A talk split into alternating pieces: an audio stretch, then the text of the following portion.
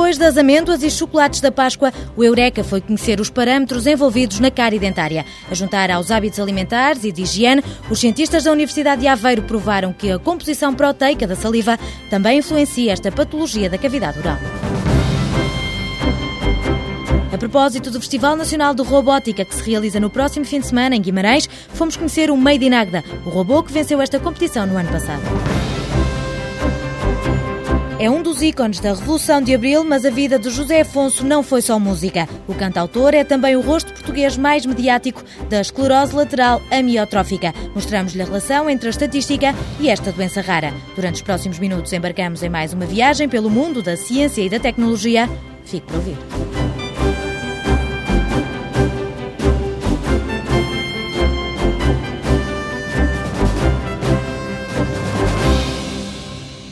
Estudo da Organização Mundial de Saúde revela que 20% da população mundial nunca teve, nem tem probabilidade de vir a ter, cáries dentárias. Os investigadores do Departamento de Química da Universidade de Aveiro quiseram saber porquê. Rui Vitorino revela que os cientistas arrancaram para a investigação partindo do pressuposto de que, sendo a nossa boca a casa de milhões de bactérias, a saliva tinha de ter propriedades especiais que nos protegessem das infecções e que estivessem relacionadas com as patologias da cavidade oral. É ela que faz o transporte do metabolismo e das bactérias para a superfície do dente.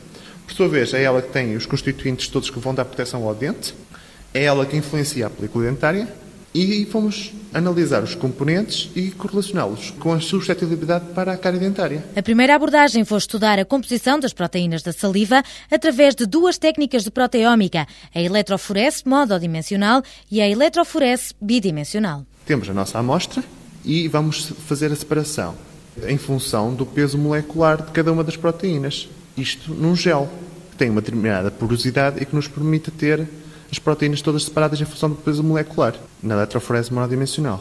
Na eletroforese bidimensional, nós separamos as proteínas, primeiro em função do seu ponto isoelétrico, no qual as, as, as suas cargas se anulam, as cargas, isto é, dos aminoácidos, e depois é feita também num gel, com uma porosidade muito grande, que depois as proteínas separadas são transferidas para um gel, onde são feita a separação em função do peso molecular. Chegados à parte de colocar um rótulo em cada proteína e peptídeo, associou-se a espectrometria de massa, que no final permite desenhar um mapa que depois pode ser aplicado a diferentes patologias. Após a separação, estes mapas são corados e o resultado, no caso da eletroforese monodimensional, nós vemos umas bandas.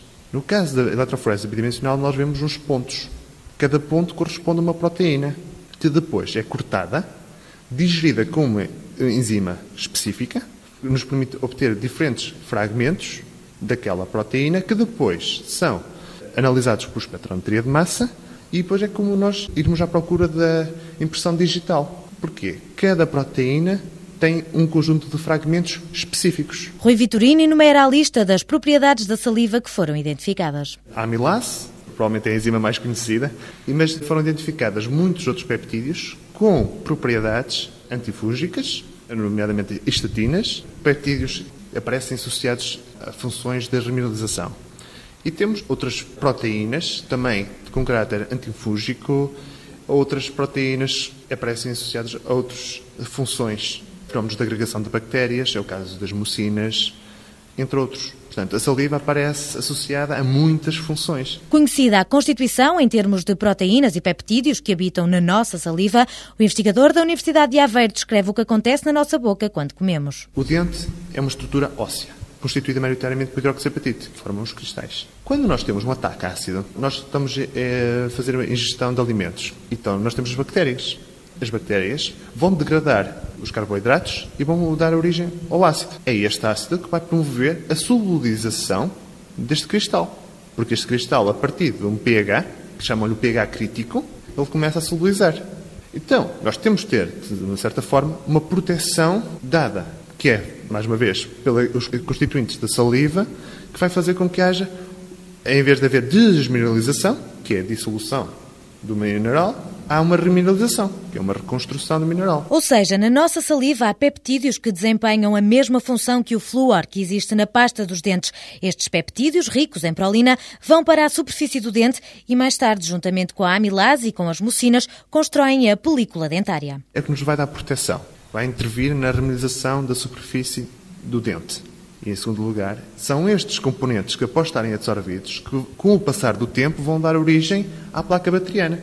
São eles que vão servir de âncora para as bactérias uh, atracarem e formando assim a placa bacteriana, que, por sua vez, na presença dos carboidratos, é que vão dar origem à formação do ácido. E é isso que induz a formação das fissuras dos dentes. Em colaboração com o Departamento de Medicina Dentária do Instituto Superior de Saúde do Norte, selecionaram-se indivíduos com fissuras, mas já tratadas, e outros que nunca tiveram cáries. Com estas amostras, Rui Vitorino revela que foi possível encontrar um grupo de proteínas e peptídeos associados à suscetibilidade e à proteção contra a cárie dentária. Este grupo inclui proteínas que estão associadas, de certa forma, à interação com bactérias, que é o caso das mucinas, inclui proteínas que têm propriedades antibacterianas, que é o caso da latoferrina e das imunoglobulinas, isto no, no grupo de uh, suscetíveis à cárie. E foram encontrados também, pelos mapas, um aumento do número de spots. O que é que significa isto? Significa que há um aumento da atividade uh, proteolítica nos indivíduos suscetíveis à cárie. Este aumento da atividade proteolítica significa que há uma enzima que corta as proteínas que, ao serem degradadas, perdem a funcionalidade que tinham, conduzindo a uma maior suscetibilidade para a cárie dentária. Rui Vitorino revela então o que distingue os indivíduos resistentes à cárie. Nós encontramos foi um grupo de proteínas e peptídeos que todos eles tinham grupos fosfato na sua cadeia de aminoácidos. E este grupo de proteínas e peptídeos têm como base, nas suas funções, funções de remineralização. Portanto, eles estão associados à reconstrução do mineral.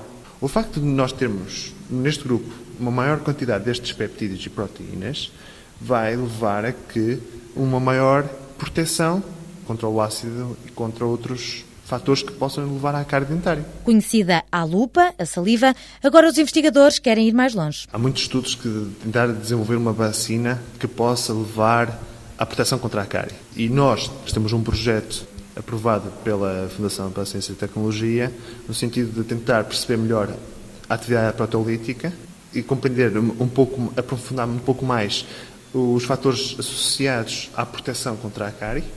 E há alguns estudos que estão a apontar nesse sentido, que é a inserção nas pastas de dentes e elixires alguns peptídeos pequenos, fosforilados, que possam diminuir a suscetibilidade para a cárie, ou seja, vão inibir a desmineralização. No laboratório, os químicos de Aveiro querem agora saber se a atividade proteolítica é responsável pela diminuição da proteção contra a cárie dentária.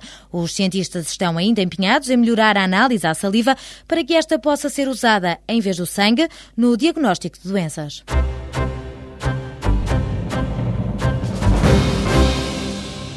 Não se pense que brincar às corridas de carrinhos é coisa de miúdos. Basta ir à Estega, a Escola Superior de Tecnologia e Gestão de Águeda, para perceber que isto de pistas de automobilismo já não são o que eram. As parecenças ficam-se pelas rodas. Em crianças divertiam-se com carros telecomandados, mas chegados à idade adulta não resistem aos robôs de condução autónoma. O Made in Águeda, 100% construído por alunos de Engenharia Eletrónica e de Eletromecânica, saltou para as luzes da ribalta em 2002. Nós participámos com dois robôs e no ano de 2002 ficámos em primeiro e segundo lugar no concurso de micro-rato. Digamos, foi um sucesso aqui na escola, digamos, a equipa cresceu e depois isto deu-nos aso para outros voos. Pronto, e pensámos, bem, se calhar está na altura de migrarmos para um concurso nacional. E conseguimos construir um robô para participar no Festival Nacional de Robótica. Nesse ano foi em Lisboa e ficámos em segundo lugar. Paulo Afonso define a estratégia da equipa. Construímos um robô que tinha um centro de gravidade muito baixo, Utilizamos câmaras de boa qualidade, utilizamos um sistema operativo diferente, utilizamos algumas peças compradas e desenvolvemos em termos de hardware o mínimo possível. Apostámos mais, foi no software. Para o Festival Nacional de Robótica, o robô cresceu e aumentou o peso para os 15 quilos. Foi preciso integrar um computador e uma câmara para fazer a captação de imagens e tratar o vídeo. O docente da Estica descreve como funciona o robô. O meio de Águeda é constituído por três rodas. Uma roda livre, que é a roda de trás, que faz, portanto, o suporte dele ao chão. Tem duas rodas uh, motrizes, tem acoplados um motor a cada uma das rodas motrizes. Cada motor tem uma espécie de uma caixa de velocidades para fazer a redução entre a velocidade do, do motor e, e, e, a da roda. E em cada motor existe um encoder incremental. É um dispositivo digital que conta o número de impulsos por cada rotação da, da roda. Neste caso, cada rotação da roda dá cerca de 500 impulsos. Desta forma, é possível medir a velocidade da roda e saber a posição do robô. Estes cálculos odométricos são feitos por um microprocessador desenvolvido pelos alunos. Esse microcontrolador envia esses dados das velocidades para um computador, para neste caso é um, é um PC, é um, é um computador portátil.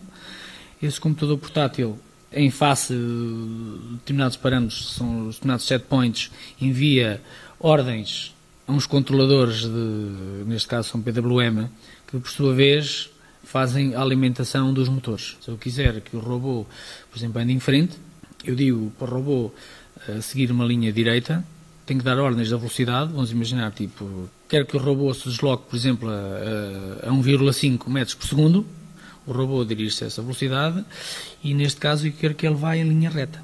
Por isso, eu tenho que dar a mesma velocidade às duas rodas e, se houver um desvio, tenho que compensar.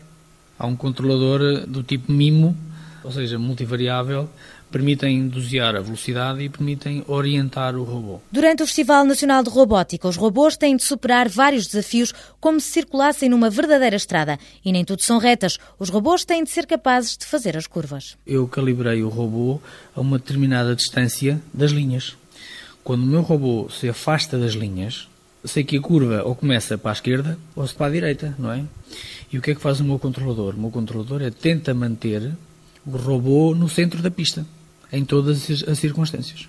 Então, desse ponto de vista, se a curva se afasta, tem de dirigir o robô para o centro da pista. Através dos dados fornecidos pelas câmaras, o robô tem de respeitar os semáforos e ainda parar numa passadeira. Mas a pista da competição podia bem retratar uma qualquer estrada da Ilha da Madeira. Afinal, nem os túneis faltaram. A câmara permite medir a luz ambiente. Nessa altura, as luzes acendem automaticamente, que é para compensar essa falta de iluminação. Nós sabemos qual é o comprimento do túnel, e mandamos desligar as luzes ao fim de, de robô ter percorrido um X tempo. O robô tem ainda de passar por uma zona de obras e termina a prova num parque de estacionamento. Em 2004 e 2005, o Made in Agda foi o único robô que superou os obstáculos com total eficácia, terminando a prova em primeiro lugar. Para estes bons resultados, contribuíram os treinos realizados na pista construída por Paulo Afonso e pelos alunos numa antiga fábrica. De resto, a intervenção no robô fica à porta da competição. Apenas o júri tem o poder de desligar o robô em caso de emergência por controle remoto. Apesar dos bons resultados, este ano detentor do título de campeão, não vai participar no próximo fim de semana em Guimarães, no Festival Nacional de Robótica. O docente da Escola Superior de Tecnologia e Gestão de Águeda justifica a ausência. Começamos a construir um novo robô, já tínhamos o robô meio pronto, mas acontece que a equipa ao curso de Engenharia Autotécnica e Engenharia Eletromecânica aqui da escola. Entretanto, eles foram aliciados para ir trabalhar e neste momento é preciso formar uma equipa nova. E o projeto ficou irremediavelmente perdido este ano. Pronto, agora estamos a pensar no ano de 2007. Agora a equipa de Águeda prepara-se para regressar às origens com a participação no concurso Microrato, a realizar em Aveiro durante o mês de maio.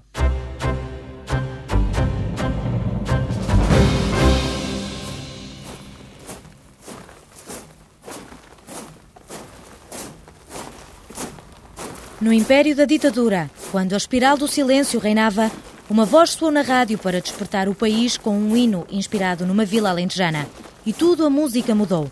Os escravos saíram à rua, cortaram-se as amarras e o povo, embriagado de coragem, pintou as ruas de vermelho. A 25 de abril de 1974, a palavra revolução libertou-se dos dicionários e saltou rumo a Portugal em nome da liberdade. Grandola Vila Morena, terra da fraternidade. O povo é quem mais ordena dentro de ti a cidade. Em 1986 calava-se para sempre este timbre inconfundível. Ela, a sua obra, mantém-se atual sempre reinventada por jovens músicos. Mas há outra ela na vida de José Afonso, a esclerose lateral amiotrófica, a doença que lhe ditou o destino. Arminda Lopes descreve como se caracteriza esta patologia do neurónio funcional que vitimou este cantautor português. Nós temos no nosso organismo neurónios motores e sensitivos e esta doença afeta exclusivamente os neurónios motores.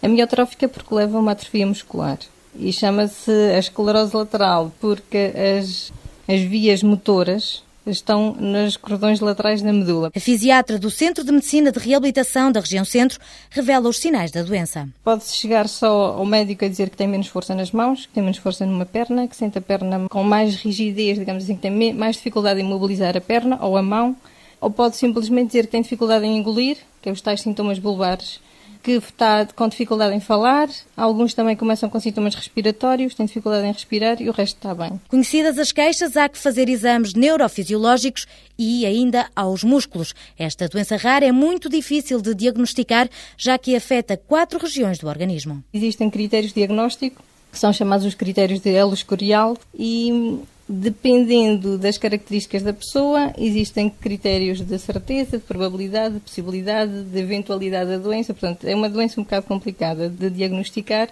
devido a estes fatores, não é? As pessoas podem apresentar sintomas em uma dessas quatro regiões. A região bulbar do encéfalo, depois em termos da medula espinhal, temos a região cervical, a região torácica e a região dos membros inferiores, digamos assim. De acordo com dados da Aliança Internacional da Luta contra a Esclerose Lateral Amiotrófica, calcula-se que em todo o mundo 70 mil pessoas sofram desta doença incurável que exige a intervenção de vários médicos. A parte da reabilitação é importante para manter alguma atividade dos doentes. Depois a parte da gastro é importante porque estes doentes, numa fase mais tardia, quase todos eles perdem a capacidade de alimentar-se de forma normal e têm que fazer uma uma coisa que nós chamamos PEG, que é pôr um tubinho diretamente no estômago para a alimentação, e a parte da pneumologia para a parte respiratória, porque numa fase terminal e alguns numa fase precoce, dependendo do tipo de evolução da doença, eh, podem necessitar de suporte ventilatório. Depois do diagnóstico, o tempo de vida varia entre os 13 e os 5 anos e foi para caracterizar a evolução da doença que se recorreu a Manuel Secoto, especialista em estatística da Universidade de Aveiro. O segredo é como é que os dados são obtidos, para ver se de facto são representativos ou não da evolução, neste caso, da doença.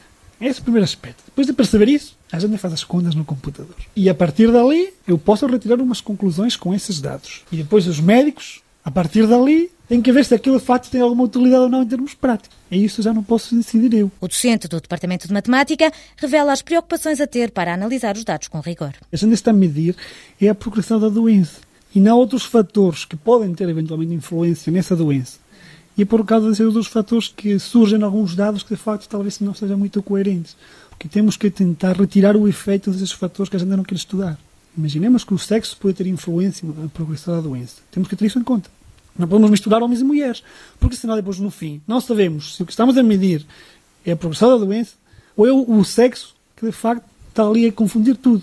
Portanto, temos que retirar esse efeito. E, obviamente, há muitos fenómenos que a gente nem conhece que têm influência. O tratamento matemático dos exames neurofisiológicos e respiratórios culminou com um indicador de progressão da doença. Um trabalho desenvolvido com um neurologista e neurofisiologista do Hospital de Santa Maria, em Lisboa. É um índice que o professor Mamed fez com o professor Michael Swash, com quem ele trabalha, de Inglaterra em que uh, relaciona vários desses eh, parâmetros neurofisiológicos uns com os outros e juntando esses parâmetros, portanto, formaram esse índice e a variação dos valores desse índice ao longo do tempo já faz prever qual vai ser a progressão da doença nessas pessoas. Arminda Lopes sublinha a importância deste indicador. Para tentar prever que se uma pessoa, por exemplo, tiver o início da doença, que nós chamamos bulbar, e ao fim de três meses de diagnóstico, por exemplo, ou algum tempo de evolução da doença, por exemplo, a capacidade vital passe de um valor para outro, eventualmente isso pode ser preditivo que aquela pessoa ou vai durar mais tempo ou vai durar menos tempo. É isso que nós tentamos eh, prever. Se nós conseguíssemos saber isso, já sabíamos que inicialmente uma pessoa que tem um diagnóstico há três meses e que tem uma capacidade vital ou uma pressão inspiratória de um valor X, que vai sobreviver, por exemplo, 5 anos, em vez de 3 anos ou em vez de 12 meses. Quanto aos fatores que fazem despoltar esta doença em qualquer idade, para esta questão a medicina ainda não encontrou uma resposta. Para a cura da esclerose lateral amiotrófica, a investigação tem ainda um longo caminho pela frente. Certo é que para lá chegar, os médicos precisam da colaboração de outros especialistas. Isso mesmo provou esta parceria com um matemático da Universidade de Aveiro.